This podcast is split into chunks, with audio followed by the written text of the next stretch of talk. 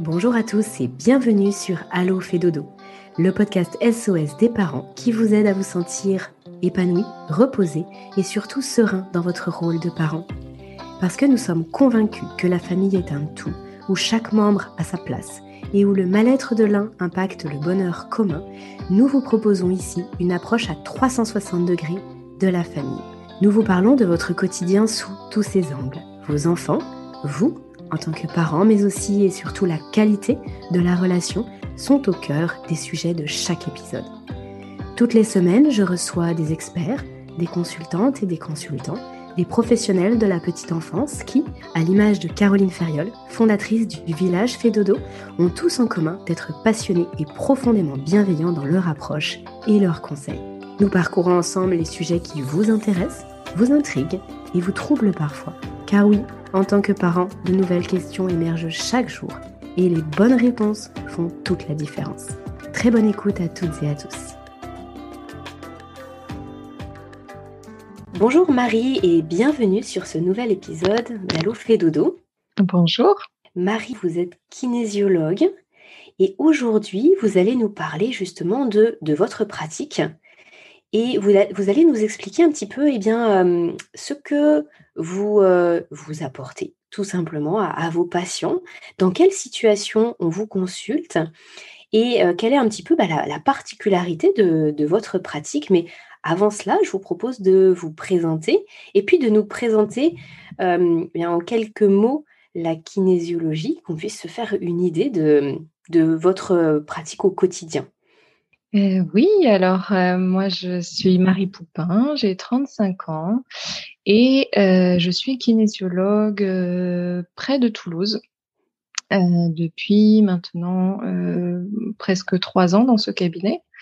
Je suis aussi maman d'une petite fille de 7 mois. voilà, et la kinésiologie, donc pour rentrer dans le sujet, en fait, c'est assez simple. Je dirais que c'est une technique pour communiquer avec la partie inconsciente d'une personne, donc en passant par son corps. C'est-à-dire que le principe, en fait, c'est que toutes les expériences qu'on a vécues depuis notre conception sont enregistrées dans notre corps, dans nos cellules. Hein, c'est la mémoire cellulaire. Donc, toutes ces informations-là sont stockées et avec euh, l'outil de la kinésiologie qui est le test musculaire, on va aller chercher euh, les causes euh, du déblocage, enfin en tout cas ce qui empêche les personnes d'être sereins ou d'atteindre leurs objectifs. Voilà. Donc c'est un moyen d'aller chercher ce qui va pas et de trouver les meilleurs la meilleure façon pour la personne de retrouver un équilibre. Voilà. Mmh. Alors, avant qu'on aille plus loin, Marie, quel est votre parcours? Comment vous êtes, euh, comment vous en êtes arrivée là, tout simplement, à, pratiquer la kinésiologie? Euh, alors, bah, en fait, j'ai euh, commencé par être éducatrice de jeunes enfants plusieurs années. Euh, et puis il y a un moment où euh, je me reconnaissais plus euh, dans ce métier. J'ai travaillé beaucoup en crèche, à domicile, avec des enfants porteurs de handicap. Donc il y avait un côté que j'aimais beaucoup, mais il me manquait des clés pour vraiment pour vraiment les, les, les accompagner euh, euh, au plus juste en fait. Euh, enfin, il, voilà, il me manquait quelque chose et je me reconnaissais pas dans la pratique, euh, dans la pratique au quotidien en crèche notamment. Et donc, je suis passée moi-même par un, épisode de remise en question assez fort où moi j'ai découvert la kinésiologie par le biais d'une d'une psychologue que je suis allée voir. Et là, voilà, en découvrant ça, je me suis dit, mais en fait, ça recoupe un peu tout ce que j'aime, c'est-à-dire l'accompagnement des personnes, le, développement personnel, euh, le, la relation au corps qui m'intéressait beaucoup aussi.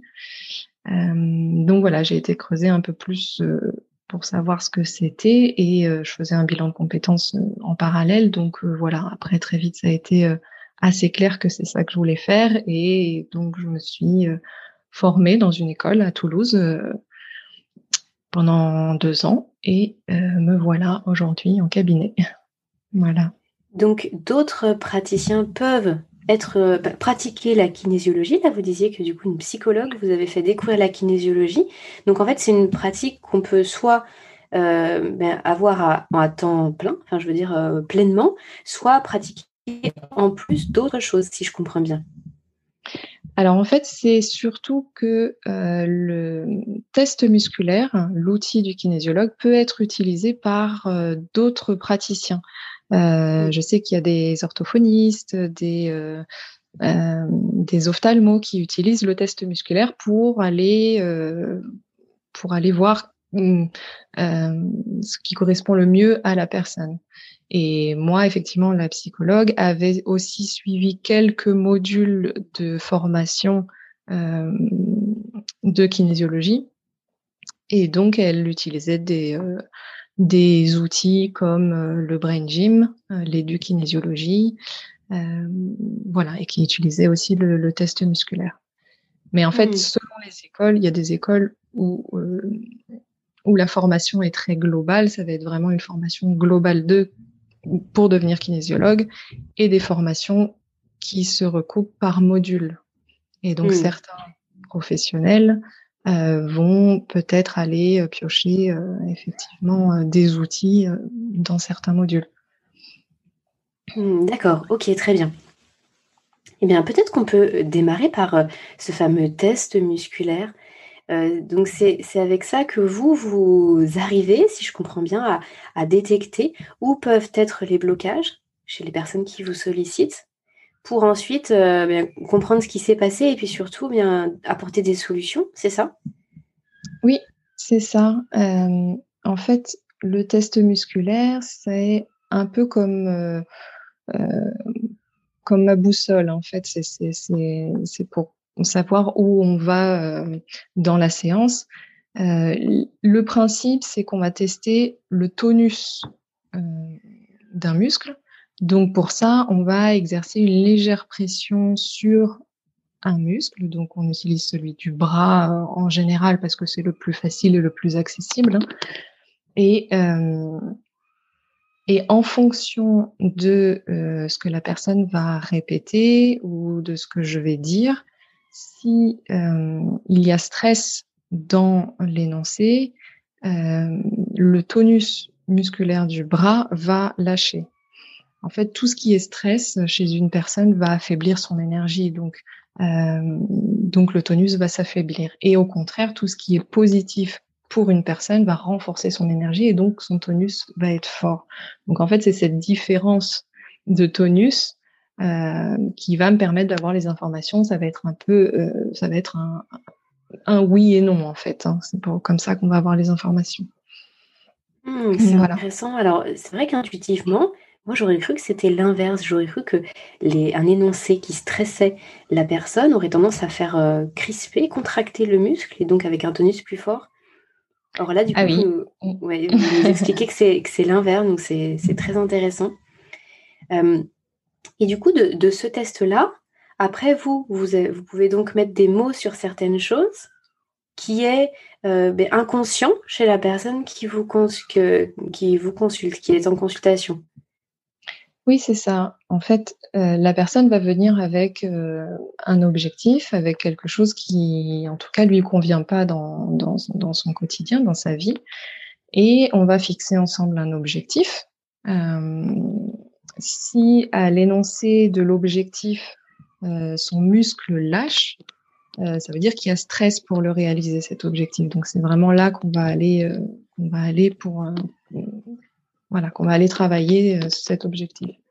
Et donc, on va aller euh, voir quelle est euh, l'émotion qui bloque, s'il y a besoin de libérer quelque chose à ce niveau-là, en posant des mots dessus, en essayant de comprendre. On va aussi aller voir si la personne ne se sabote pas inconsciemment pour, pour réaliser cet objectif.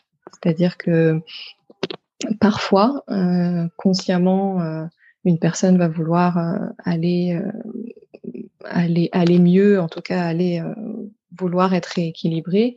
Et l'inconscient, lui, derrière, il freine parce que bah, parce que ça implique euh, des changements, ça implique de sortir de sa zone de confort, ça implique des peurs et en fait, euh, euh il va freiner derrière. Donc c'est ça qui fait le décalage entre ce que je veux et ce que je mets en place pour. C'est de l'auto-sabotage. Donc on, peut travailler aussi sur ça et souvent d'ailleurs les premières séances consistent à travailler principalement sur ça. Mmh, sur les résistances de chacun en fait. Voilà, c'est ça. Mm. Et donc, comment, comment ça se déroule une consultation avec vous? J'imagine qu'il y a un temps d'échange, peut-être avant le, test musculaire ou après? Finalement, comment vous fonctionnez? Euh, oui, en fait, on prend d'abord un temps d'échange euh, où la personne vient euh, pour me dire pourquoi elle vient. moi, je lui pose aussi des questions pour savoir un peu qui elle est dans, dans, dans, sa globalité, hein, connaître un peu cette personne et on va fixer ensemble un objectif. Donc euh, déjà c'est une première étape pour la séance parce que l'objectif il doit être euh, euh il doit être avec des mots positifs et ça c'est pas forcément évident pour tout le monde déjà. Euh, souvent les gens mmh. savent ce qu'ils veulent plus. Euh, ils veulent plus avoir mal ou ils veulent plus se sentir mal, mais d'aller poser des mots positifs sur ce qu'ils veulent, euh, c'est pas toujours évident. Donc déjà, c'est une première étape que je trouve hyper intéressante euh, dans la séance. Euh, et ensuite, euh, à l'issue de cet échange, on prend souvent un petit temps où on se pose et on vient préparer le corps à la séance. C'est-à-dire qu'on va on va stimuler des points, des points d'acupression, faire des respirations qui qui font que la tête et le corps vont bien communiquer.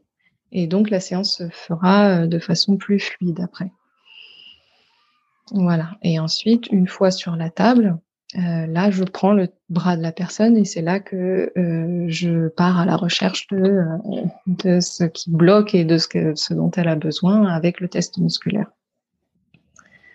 Alors, vous nous avez dit que vous alliez justement vers euh, discuter avec la personne euh, du pourquoi elle venait.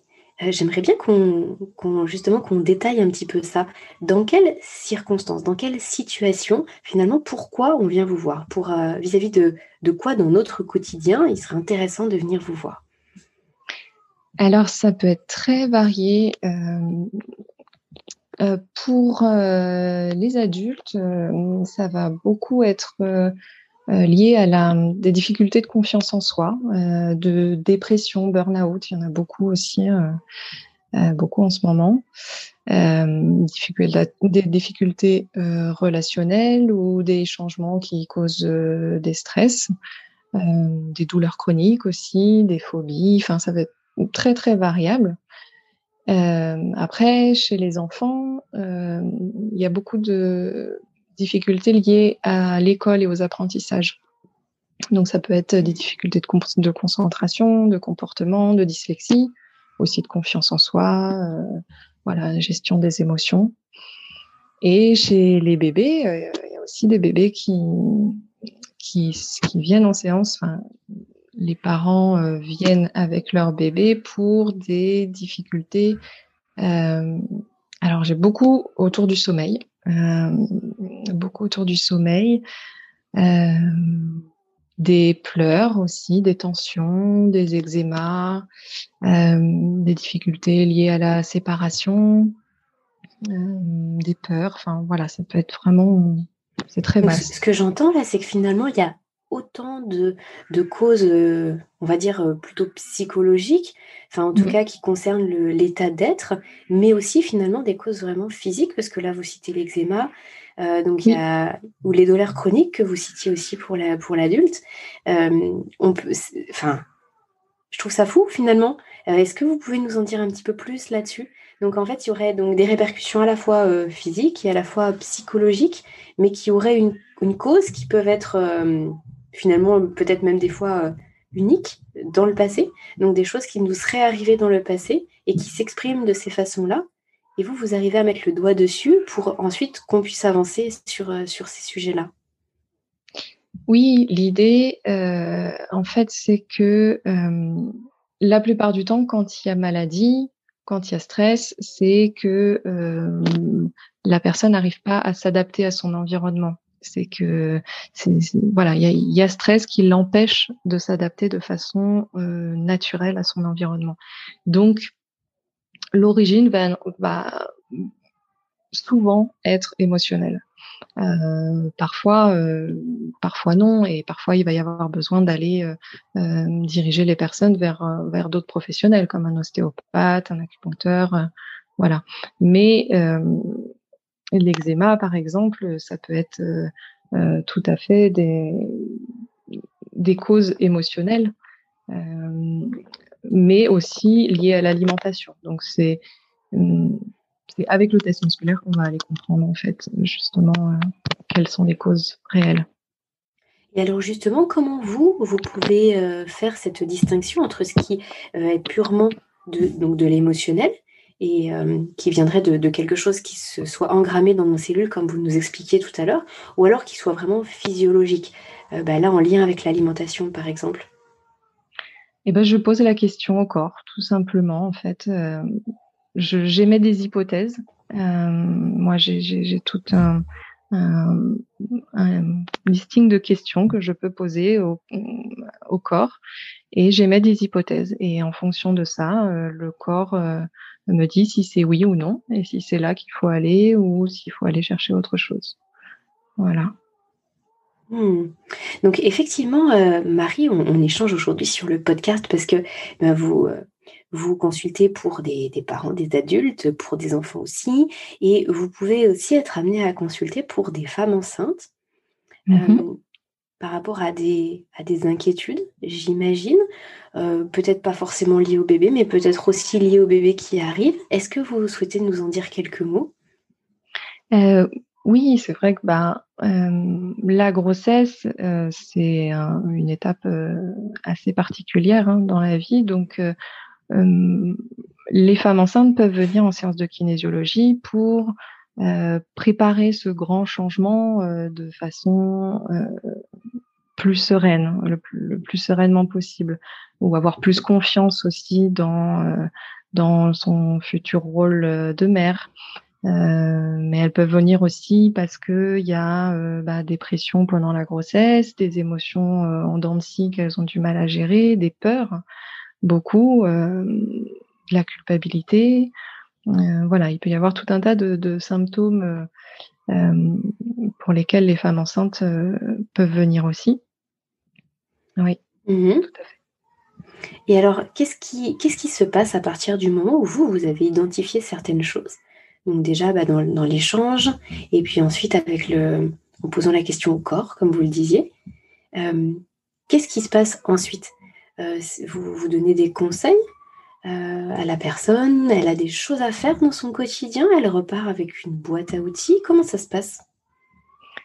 Alors, moi, je vais aller demander quelle est la ou les meilleures manières de, pour la personne à ce moment-là de retrouver son équilibre.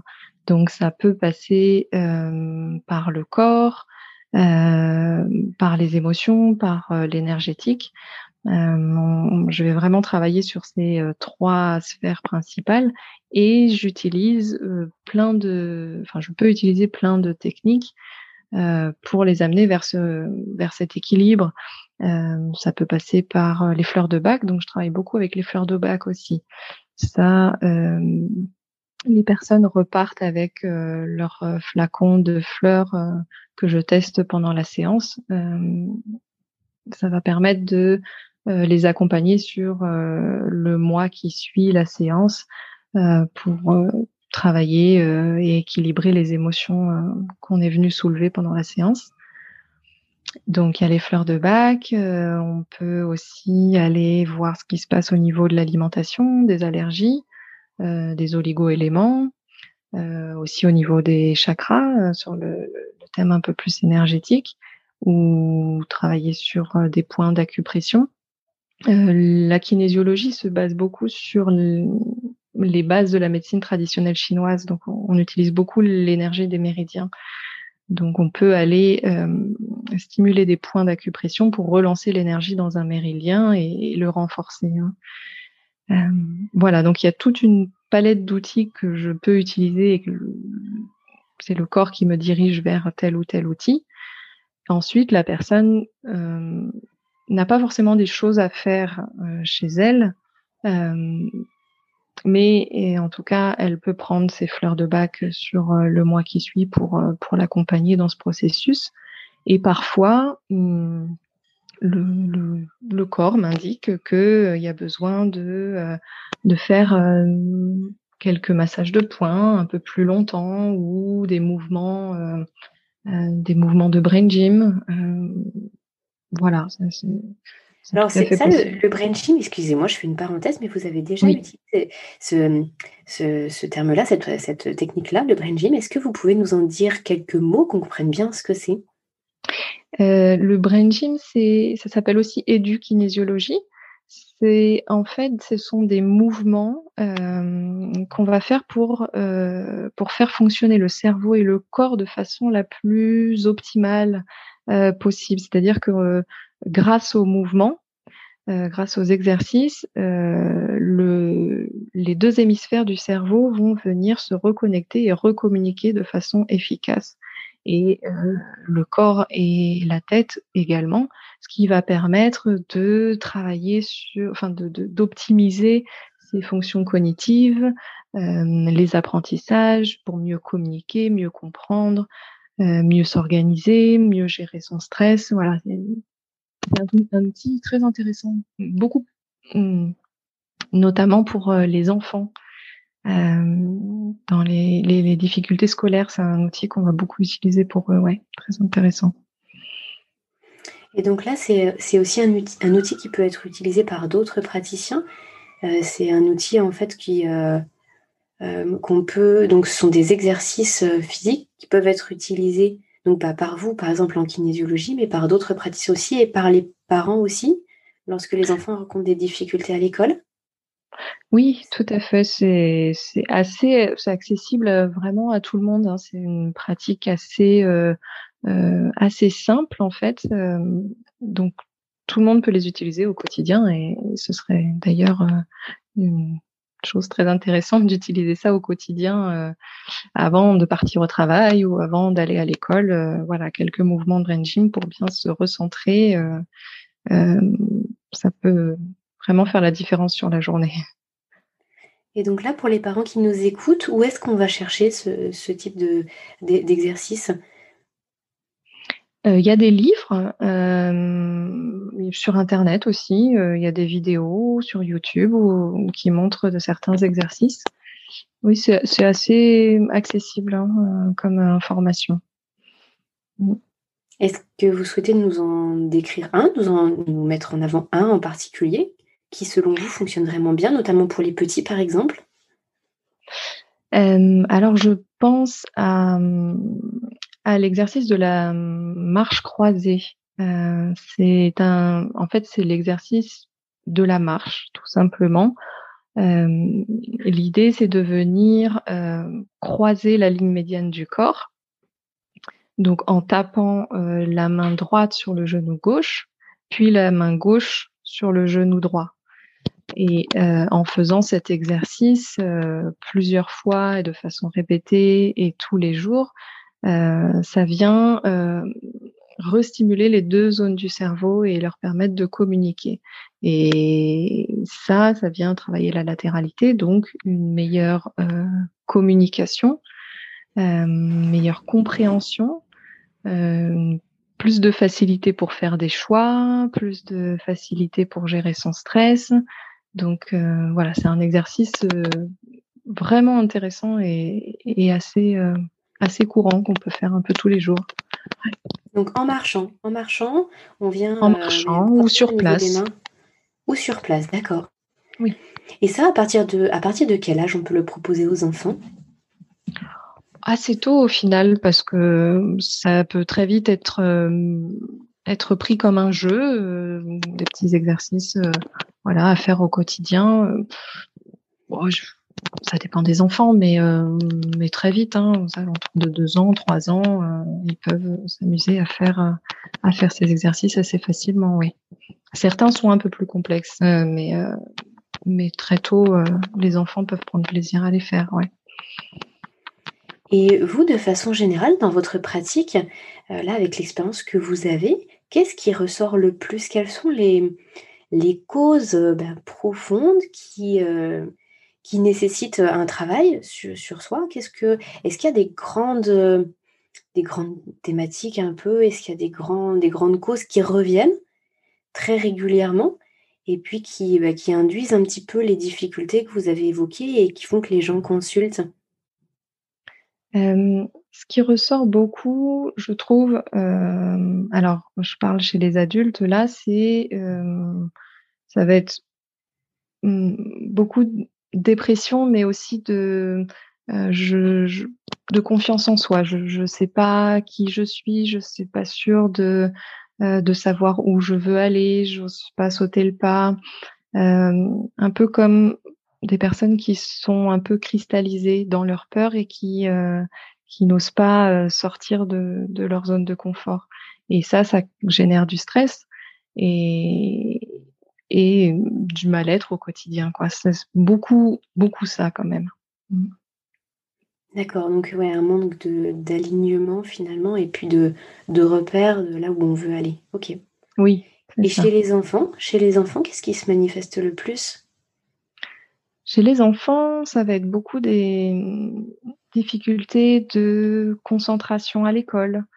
Oui, j'ai surtout ça, concentration, euh, difficultés dans les apprentissages. Euh, Mais du coup, qu'est-ce que vous vous isolez comme, comme cause par rapport à ça? Qu'est-ce que ça peut être? Pour donner une idée en fait aux parents qui nous écoutent euh, de bien finalement de ce cheminement en fait et de, de ce qu'après on peut faire et, et mettre en œuvre? En fait, c'est pas si simple parce que ça peut être très varié euh, selon selon chaque enfant. Il peut y avoir euh, beaucoup de causes. Euh, ça peut être une pression trop forte, par exemple, au sein de la famille, au, niveau de, de, la réussite scolaire. Ça peut être un manque de confiance en soi, mais ça peut être très varié en fait. Hein. C'est difficile à dire précisément euh, euh, tel symptôme vient de telle chose. Hein. il peut y avoir tellement de causes et alors tout à l'heure, vous évoquiez le sommeil. Le sommeil, euh, bah, chez les tout petits, c'est vraiment un sujet qui, qui nous tient à cœur sur Allo Fédodo, bien évidemment, hein, puisque, puisque eh bien, le village Fédodo euh, a, démarré, enfin a été euh, créé suite à, à Fédodo. Et mmh. c'est Caroline qui a créé Fédodo justement pour aider les familles avec le sommeil de leurs tout petits. Donc c'est vraiment quelque chose qui, qui interpelle énormément les parents. Et puis c'est enfin même chez les adultes, on parle d'une vraie épidémie de, de dette de sommeil et chez les enfants, c'est le cas aussi. Donc c'est vrai que j'imagine que ça doit être une raison de consultation très fréquente. Euh, est-ce que est-ce qu'il y a des choses qui ressortent régulièrement et qui sont bah, souvent la, la, cause de, des consultations? Oui, c'est vrai que beaucoup viennent pour euh, des difficultés euh, liées à l'endormissement ou beaucoup des réveils fréquents dans la nuit, ce que j'ai pu constater, euh, c'est que souvent, euh, parce que pendant la séance, donc on va aller chercher euh, l'émotion pour aller mettre des mots dessus, et avant de, de, proposer un rééquilibrage, d'aller chercher son besoin. Et souvent, ce qui est ressorti lié au sommeil, c'est un besoin d'autonomie. J'ai trouvé ça intéressant.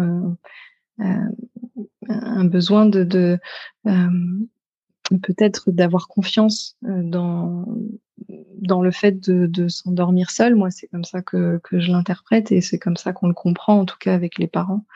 Mais il y avait, il y avait ce mot qui ressortait beaucoup, euh, le besoin d'autonomie et de liberté. Mmh. Et alors tout à l'heure, vous avez dit que vous pouviez aussi prendre en consultation des tout petits mais là du coup avec les, avec les parents bien sûr, mais alors euh, dans la mesure où le, tout petit ne va pas forcément comprendre les mots et comprendre le, discours et les, questions que vous lui posez et vous posez au corps, euh, comment ça se passe? C'est au travers des parents?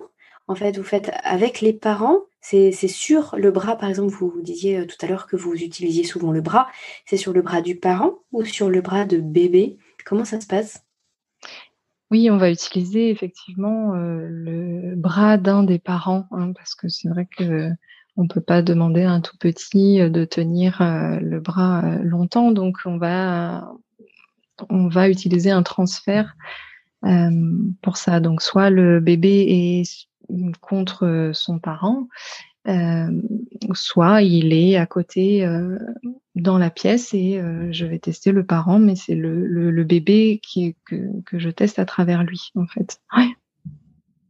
D'accord. Ok.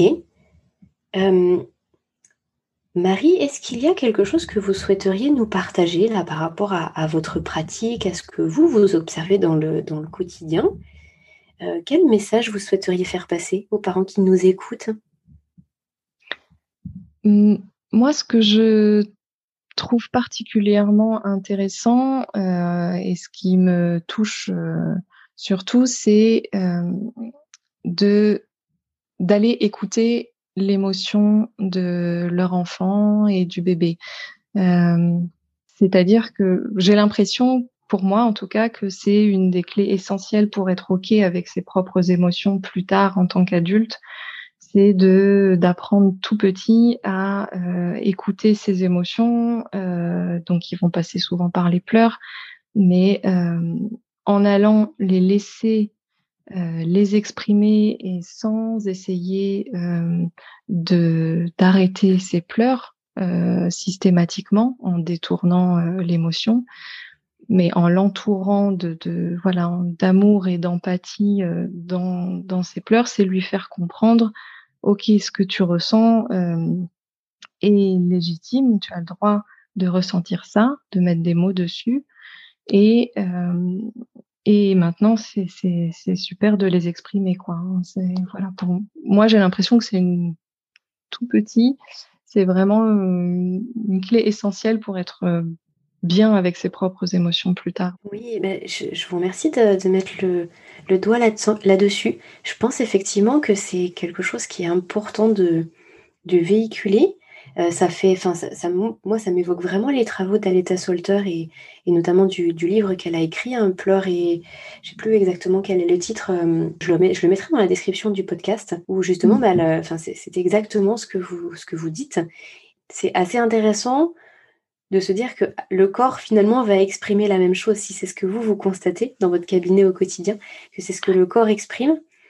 C'est vrai que c'est pas facile pour un tout petit d'exprimer ce qu'il veut.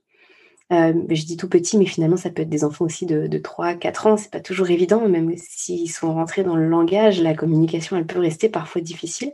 Et donc il y a souvent des pleurs pour exprimer des choses, et là finalement vous vous faites le lien entre euh, eh bien, euh, les pleurs et puis aussi ce que le corps veut exprimer et, les émotions dans tout ça. Oui, oui, oui, tout à fait. J'ai découvert d'ailleurs à l'état Solter, euh, euh, bah, grâce à une, VOD que moi-même personnellement j'ai pris euh, chez Fedodo. donc j'ai découvert ce livre qui m'a totalement parlé dans ma pratique de kinésiologie et c'est effectivement euh, en séance, parfois même le bébé a besoin d'exprimer quelque chose et ça va passer à travers les pleurs. Donc, on va essayer de chercher à comprendre ce qu'il a à dire sur le moment et, pas spécialement à effectivement arrêter ses pleurs. Mais comme finalement, comme quand un adulte euh, vient en séance, hein, euh, s'il y a une émotion qui vient, je ne vais pas aller lui dire tenez, prenez autre chose, euh, lisez un livre. Non, on va venir aller l'écouter, cette émotion. Qu'est-ce oui, que pas détourner l'attention, en fait. Hmm. Voilà, c'est ça. On va venir hmm. aller euh, pointer cette émotion et l'écouter. Hein. Ok, Marie. Eh bien, écoutez, euh, j'ai trouvé que c'était très intéressant d'en savoir plus sur cette pratique, sur la kinésiologie. par rapport à cette, à cette pratique en France, est-ce que vous pouvez nous, nous, en faire un tout petit récap historique, finalement, ça fait, ça fait combien de temps que ça se, ça se démocratise? Est-ce qu'il y a dans d'autres pays où c'est encore plus connu qu'en France? En fait, c'est assez récent parce que ça a été découvert dans les années 60. donc c'est assez récent, mais... Quand vous dites découvert, ça veut dire quoi? Ça veut dire que ça a été mis en place ou qu'en tout cas on a, on a commencé à associer un petit peu cet aspect psychologique, émotionnel au corps? Voilà, c'est ça. C'est quand ça a commencé à s'associer, euh, à faire le lien entre euh, un muscle, un méridien, une émotion, et euh, tout ça combiné créer la kinésiologie. Mmh donc ça, c'était plutôt dans les années 60. Et, et là, j'ai l'impression que très récemment, dans ces dernières années, ça, ça prend beaucoup d'ampleur. Et, et maintenant, j'ai l'impression que les gens à qui j'en parle ont déjà entendu ce mot kinésiologie, alors qu'il y a quelques années, il y a une dizaine d'années, pas tellement. Donc il y en a de plus en plus. Euh, il y en a à l'étranger. Je sais qu'il y en a euh, en Belgique, en Suisse, euh, au Canada. voilà, je n'en sais pas plus sur sur les pays, les autres pays. Je ne saurais pas dire merci en tout cas, Marie, d'avoir pris ce temps avec nous et puis justement de, porter cette voix et de démocratiser cette, pratique. Euh, où est-ce qu'on vous retrouve, Marie? Euh, Parce que du coup, vous êtes située près de Toulouse, vous nous avez dit. Est-ce que vous, euh, vous proposez du contenu sur les réseaux, par exemple? Et puis les gens qui seraient près de Toulouse et qui souhaiteraient venir consulter chez vous, où est-ce que vous êtes? J'ai un site internet, donc Marie Poupin, kinésiologue. Euh, ensuite, j'ai un Facebook et Instagram que j'agrémente un petit peu moins depuis la naissance de ma fille, euh, il y a quelques mois. Et je suis, oui, près de Toulouse, euh, à, l'est de Toulouse, à Saint-Jean. Voilà. D'accord, très bien. Bah, écoutez, je mettrai en ce cas-là les, liens aussi des réseaux en description mhm. de ce podcast pour que les gens puissent découvrir votre travail. Merci beaucoup. Je vous souhaite une très bonne continuation et puis à une prochaine fois peut-être. Merci, avec plaisir. Au revoir Marie. Au revoir. Cet épisode touche à sa fin, il est l'heure de se quitter, mais pas pour très longtemps. On se donne rendez-vous la semaine prochaine avec de nouveaux invités. Pour retrouver l'ensemble des experts du village Fédodo, c'est sur fedodo.fr que ça se passe. Le lien est dans la description. Vous appréciez le contenu que nous vous proposons sur Allo Fédodo Alors dites-le nous sous forme de commentaires, de partages ou de petites étoiles, vous participez à soutenir le podcast et à le rendre encore plus visible sur l'ensemble des plateformes. Merci et à très bientôt